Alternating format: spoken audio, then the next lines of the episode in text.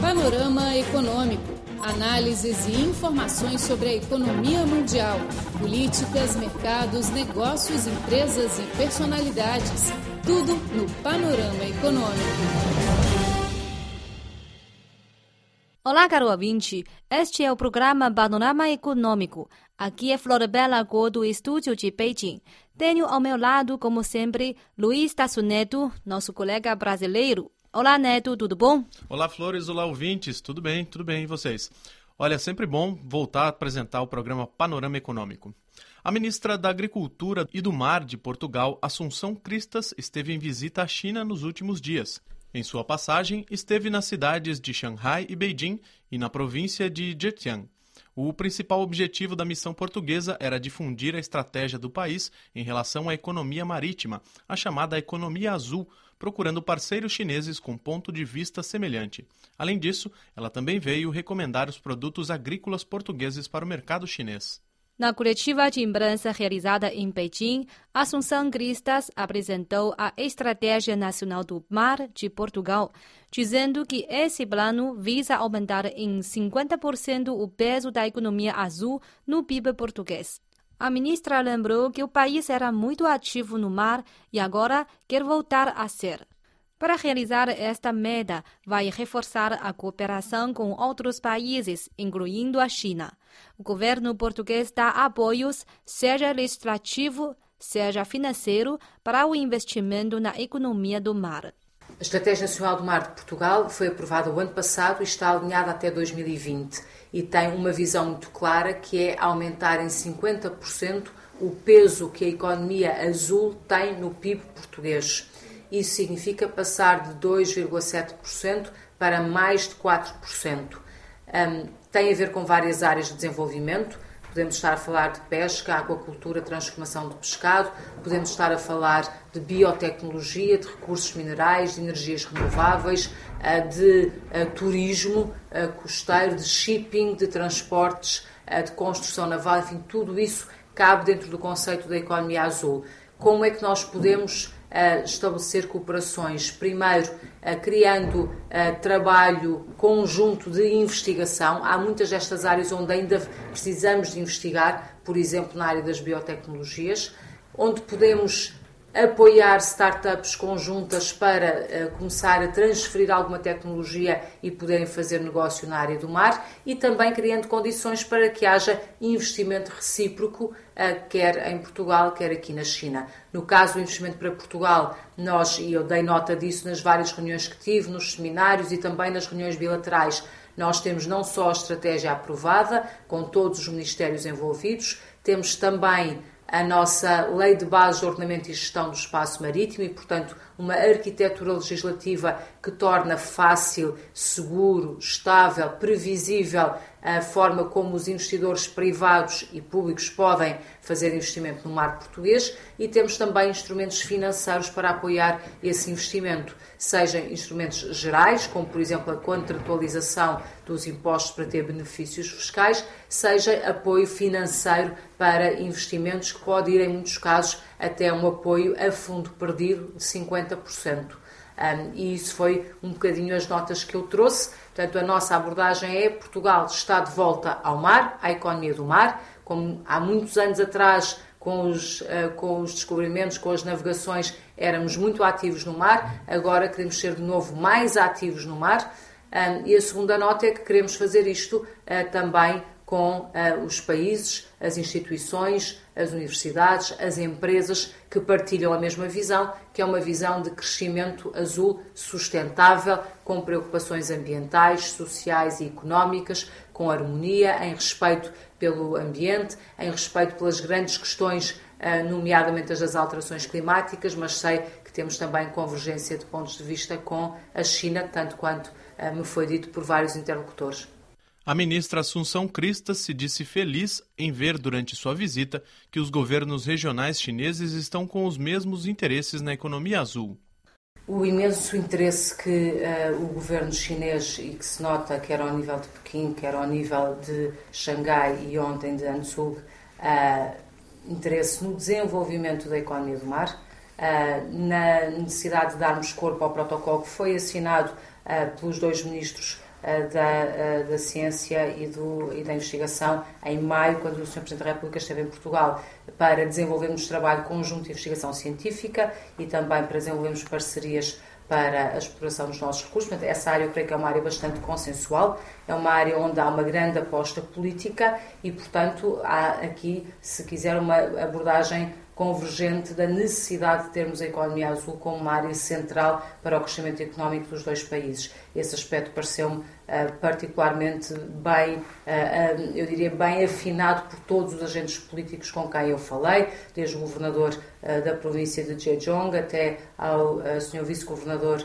da província de, de, de, da cidade de Xangai até hoje ao responsável máximo por esta área ao nível ah, do Estado. Ah, pareceu-me, de facto, há uma grande concordância ah, nesse sentido, que para nós é positivo porque queremos naturalmente encontrar bons parceiros, parceiros que tenham uma visão semelhante, que é de procurar um desenvolvimento sustentável da economia do mar e por várias vezes ouvi da parte dos responsáveis chineses a preocupação também com a sustentabilidade um, e com um diálogo mais alargado no que diz respeito às grandes temáticas que preocupam o nosso tempo e na qual nós também temos uma palavra empenhada. Na ocasião, Assunção Gristas afirmou que sentiu uma grande paixão dos importadores chineses pelos produtos alimentares portugueses. Ela disse que Portugal não tem vantagem na quantidade, mas sim na qualidade dos alimentos. Segundo Cristas, o país presta grande atenção ao mercado chinês. Nós temos um acordo geral de parceria estratégica entre Portugal e a China desde 2005, embora esse acordo geral de parceria estratégica não chegue ao detalhe de questões mais, por exemplo, fiscais, até porque Portugal está integrado no quadro da União Europeia e tem uma política comum nessa matéria. Mas queria dizer que aquilo que senti foi um interesse muito grande da parte dos importadores chineses em relação aos produtos portugueses, seja na área do vinho, que tem já uma grande expressão, tem multiplicado muito nos últimos anos, a área do azeite Uh, o mesmo. Perguntaram-nos muito sobre o porco e por isso eu fui dizendo, e hoje também tive essa boa reunião que sinalizou que brevemente, muito brevemente, estaremos em condições de exportar porco. Uh, e em todo o caso, aquilo que eu vou sempre dizendo é que Portugal não é um país com uma grande extensão e que possa produzir produtos alimentares em grande quantidade, mas é um país origem de produtos de elevadíssima qualidade. Uh, costumo dizer que Portugal é o país da joalheria da agricultura. Isso quer dizer que as pessoas podem esperar segurança alimentar, podem esperar grandes padrões de qualidade e também inovação nos produtos. Um, e é com essas, se quiser, com essas qualidades, com esses qualificativos, que os produtos portugueses se querem apresentar no mercado uh, chinês. Panorama Econômico, seu boletim informativo. Caro amigo, este é o Panorama Econômico. Hoje trazemos uma entrevista com a ministra da Agricultura e do Mar de Portugal, Assunção Cristas, que recentemente fez uma visita à China. Segundo Cristas, para Portugal exportar seus produtos ao mercado chinês é preciso o interesse dos dois lados, quer dizer, o interesse dos exportadores portugueses e dos importadores chineses. O país europeu já entrou no mercado chinês com vários alimentos. Nesta fase, a carne suína é o produto prioritário. No topo da lista ainda há outros produtos, como baby rice e fruta. Portugal vai ampliar passo a passo a exportação à China. Nós temos com a administração chinesa um trabalho a ser desenvolvido há, há algum tempo, pelo menos há três anos a esta parte, de forma consistente, para podermos ir abrindo o mercado chinês a vários produtos portugueses. O processo é um processo técnico, é um processo administrativo que implica trabalho de casa, quer da administração chinesa, quer da administração portuguesa. Nós já abrimos o mercado chinês a muitos produtos um, com todo esse trabalho feito e com visitas de terreno feitas a Portugal. Uh, por exemplo, recentemente abrimos uh, para os laticínios, leite e produtos derivados do leite. Uh, já temos 33 empresas portuguesas que podem exportar laticínios para a China. Ainda no ano 2013 abrimos para os produtos da pesca, o peixe, os produtos da aquacultura, por exemplo, mas temos mais dossiês que têm vindo a ser tratados. Já mais para trás, já tínhamos o vinho, já tínhamos o azeite, isso já eram produtos que estavam abertos. mas cada produto tem um dossiê específico do ponto de vista administrativo, que é preciso dar atenção do lado de, da China, do lado de Portugal. Nós uh, damos prioridade aos produtos que o nosso setor em Portugal nos pede, porque é um trabalho muito intenso administrativo, é um trabalho intenso do ponto de vista político e só faz sentido nós trabalharmos nesse sentido se tivermos empresas portuguesas dos vários setores a querer exportar e também empresas chinesas a querer importar. É isso que acontece na carne de porco e por isso a carne de porco foi tida como prioritária agora nesta fase. Já está o leite, agora a carne de porco. Temos outros dossiês que estão também uh, abertos uh, para passar as diversas fases por exemplo, os cavalos, por exemplo, baby rice, arroz para bebê, eh, com modo de produção integrado, portanto, sem químicos. Por exemplo, frutas, o kiwi, a uva de mesa, a pera, a maçã, os citrinos, tudo isso são vários dossiês que estão a correr junto da Axis um, chinesa e sobre todos eles nós falámos hoje na reunião. O que está mais avançado quase a concluir, é a carne de porco, porque já teve a missão em Portugal. Uh, depois, mais avançado, está, estão os cavalos e está o baby rice, o arroz para crianças. E depois, a seguir, temos os, as frutas todas que estamos a fazer ainda as respostas administrativas aos questionários e depois é necessário uma visita de terreno a Portugal e só depois é que poderá haver a abertura do mercado. Tudo isto são várias fases para cada produto há um processo administrativo diferente. E, portanto, o nosso interesse é abrir e fazer o trabalho para abrir o mercado chinês aos diversos produtos portugueses e a nossa escolha tem a ver com o interesse que os produtores portugueses demonstram para o mercado chinês. E tem a ver com, com isso. E, portanto, neste momento, a prioridade é concluir o dossiê do porco e depois uh, o dossiê do arroz, o dossiê dos cavalos e também o dossiê das frutas, já estão todos em, uh, em percurso. A ministra revelou que os departamentos sanitários chineses fizeram inspeção no terreno em Portugal e que a missão correu bem. Ela está muito confiante na qualidade dos alimentos portugueses e quer dar garantia aos consumidores chineses. Na opinião de Assunção Cristas, a carne de porco vai entrar no mercado chinês no próximo ano. Faz parte deste processo administrativo que há um momento em que a inspeção uh, aqui do Axis vai a Portugal fazer uh, uma inspeção no terreno para ver qual é o sistema português uh, sanitário, fitossanitário, para ver se está tudo em ordem e se cumpre as regras chinesas.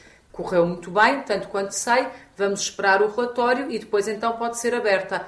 Isto é o processo normal para se poder abrir o mercado do ponto de vista do reconhecimento de que estão cumpridas todas as regras do uh, país, no caso da China, para poder acolher os produtos portugueses. Nós estamos muito confiantes e tem corrido muito bem as coisas com a China. Hoje mesmo ouvimos na reunião que Portugal é considerado uma prioridade nestes dossiês com a China e a verdade é que Portugal cumpre os requisitos mais elevados de segurança alimentar, uh, que são os requisitos uh, próprios da União Europeia, e o nosso sistema é considerado um sistema muito seguro e, nessa medida, uh, nós ficamos sempre felizes por poder acolher em Portugal as missões inspectivas da China para poderem atestar no terreno como funciona bem o nosso sistema e por isso dá todas as garantias aos consumidores chineses e que se pode abrir o mercado chinês porque há garantia de qualidade dos produtos.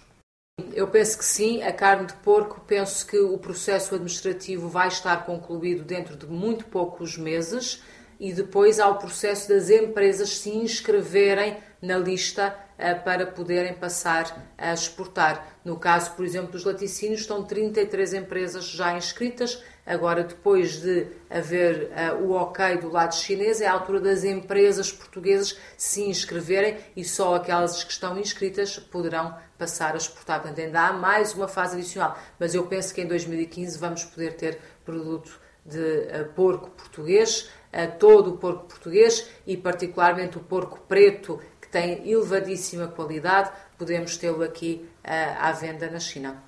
Esperamos que cada vez mais produtos portugueses entrem no mercado chinês e vice-versa. Bem, caro ouvinte, chega ao fim o panorama econômico de hoje. Eu sou Flor Bela Agor e agradeço sua sintonia. Eu sou Luiz Tasso Neto e aguardo a sua audiência na próxima semana. Até lá. Até próxima.